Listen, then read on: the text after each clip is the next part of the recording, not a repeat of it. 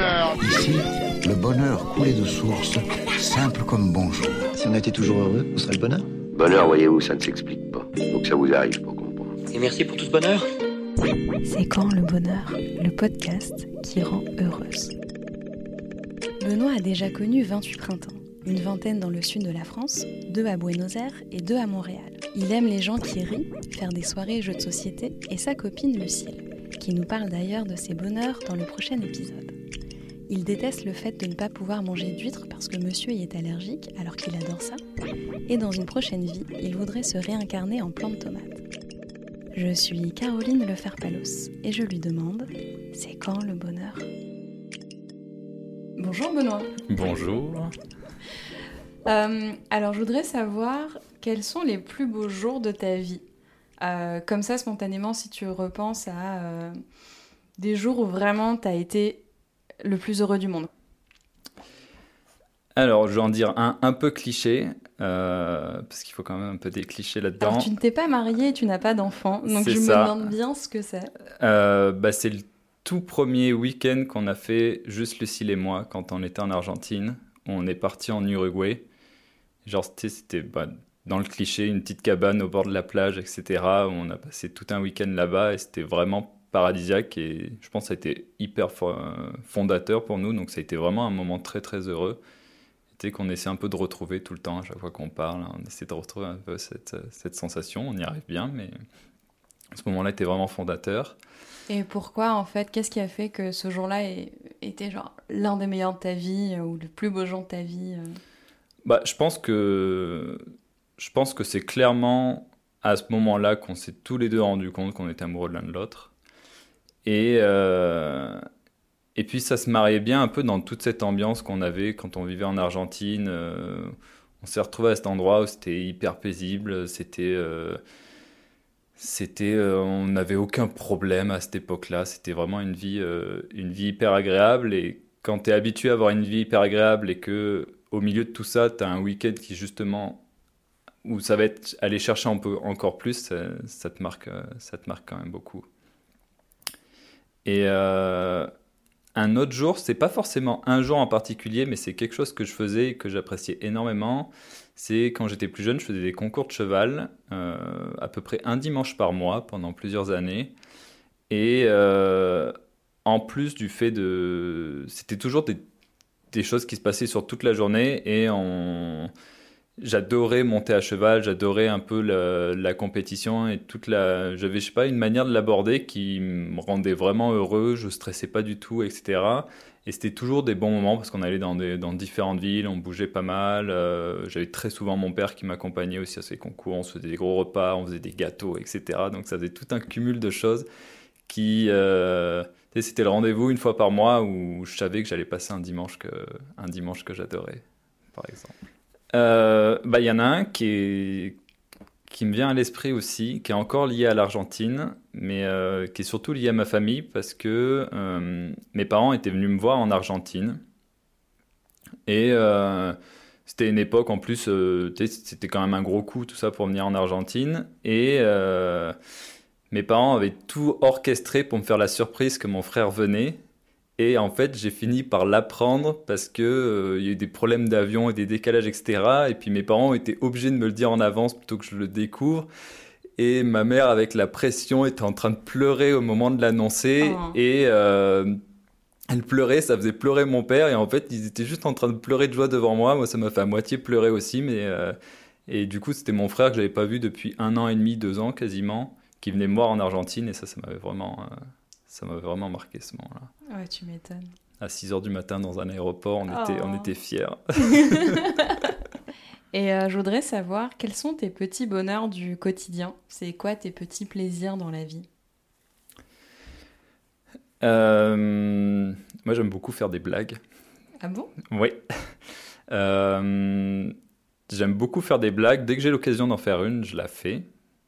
Des fois, peut-être que j'en fais un peu trop, mais. Et euh, rien que le fait de penser à une blague, moi, ça me fait rire tout seul. Et puis, euh, je vais jamais me, je vais jamais me priver de- déjà de me la dire à moi-même. D'accord. Et euh, donc ça, c'est vraiment un truc, si si si, je pense pas à des choses avec de l'humour un peu, à rebondir sur des, sur des jeux de mots, etc., ça serait beaucoup plus terne, mes journées. Mais sinon, mes petits plaisirs, bon, dans une journée de travail, euh, ça, peut être très variable, mais Ou pendant le week-end ou euh, pendant le week-end, euh, bah, petits si, si, fait. moi j'aime quand même bien, euh, ça fait un peu ivrogne, mais j'aime bien boire ma bière à la fin de la journée. Bah, Pas tous les jours, cool. surtout les week-ends, mais les week-ends, par exemple, ce week-end, j'ai fait du. J'ai démonté, remonté tout mon vélo, et à la fin, je me disais, quand tu fais tes derniers trucs, tu dis, je vais m'ouvrir une bonne bière derrière, ça va être parfait. Donc, une bière ou même un verre de vin, ça, ça fait partie des petits plaisirs euh, de la vie, oui. Donc toi, tes kiffs, c'est de rigoler en buvant une bière. C'est ça un peu. Ça va, c'est quand même facile Ouais, à faire. c'est hein. facile à faire, ouais. Tu mets dans un bar avec deux, trois amis, et puis, euh, enfin bon, pas maintenant, mais il y a tout ce qu'il faut. Et t'es le roi du monde. C'est ça. Ok, bon, ça va, t'es t'es simple comme mec. Ah oui, non. je me- Et euh, imaginons qu'aujourd'hui, tu peux faire ce que tu veux. Tout est possible. Mais à minuit, on efface tout. T'as plus aucun souvenir de cette journée. Tu ferais quoi? Ah, euh, qu'est-ce que je ferais si euh, à minuit. euh, Donc, faut que j'ai le temps de le faire en une journée. Ouais. Euh, hmm, mhm. C'est pas facile. Hein Non, non, celle-là, elle est pas facile. Ouais. Imaginons, ouais, j'arrive, je suis une bonne fée, et euh, avec ma baguette magique, tu peux réaliser euh, tout ce que tu veux. Par contre, t'as plus aucun souvenir de cette journée.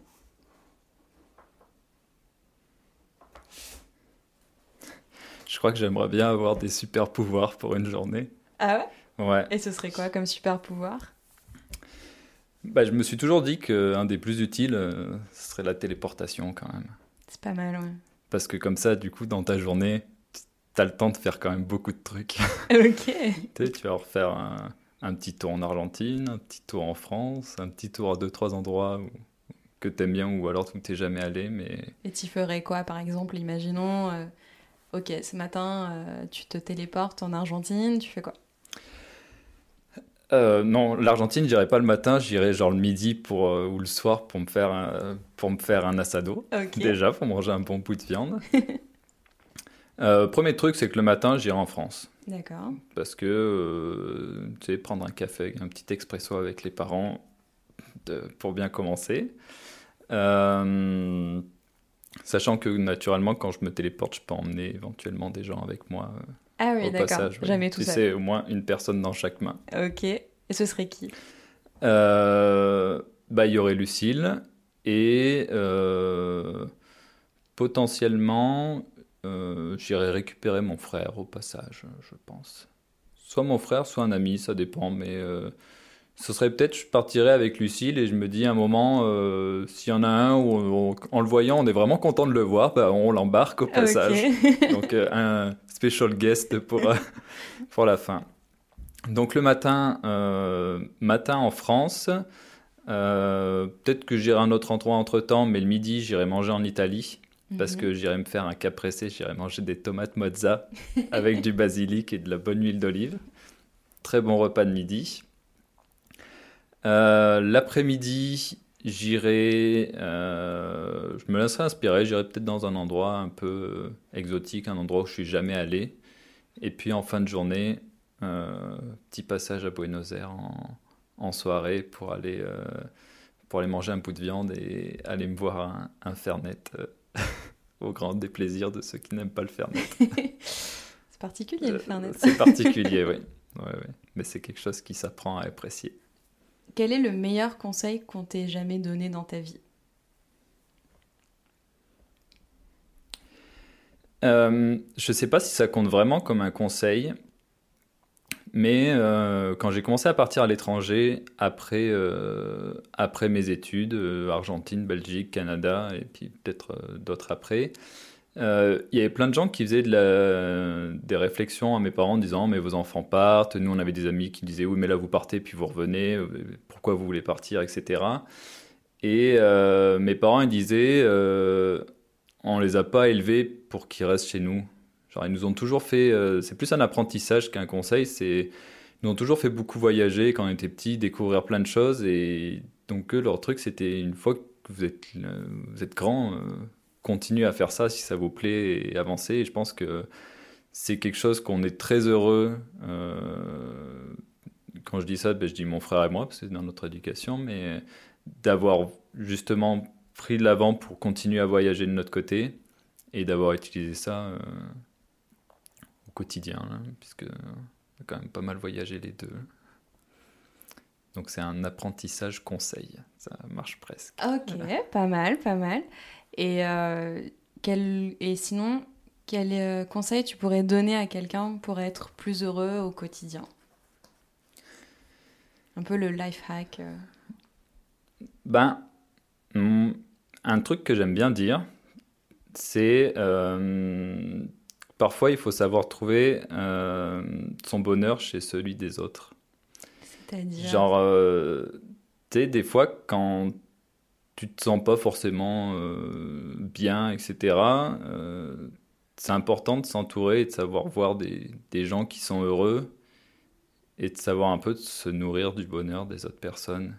Pour, euh, moi, quand je vois des gens heureux, ça, ça me rend heureux. Donc, je me dis, il faut pas regarder le bonheur des autres avec de la jalousie, il faut regarder avec... bah, faut être content pour eux. Et puis rien que ça, si ça arrive à te procurer du bonheur, par effet de de boules de neige, ça va, ça, va probablement te rendre heureux aussi. Ok, merci Benoît. Bah, de rien. si vous aimez ce podcast, abonnez-vous pour recevoir votre dose de bonheur chaque lundi matin. Et surtout, partagez-le avec vos amis virtuels, parlez-en à votre famille, à la fille à côté de vous dans le bus, au mec de la machine à café. À bientôt dans vos oreilles.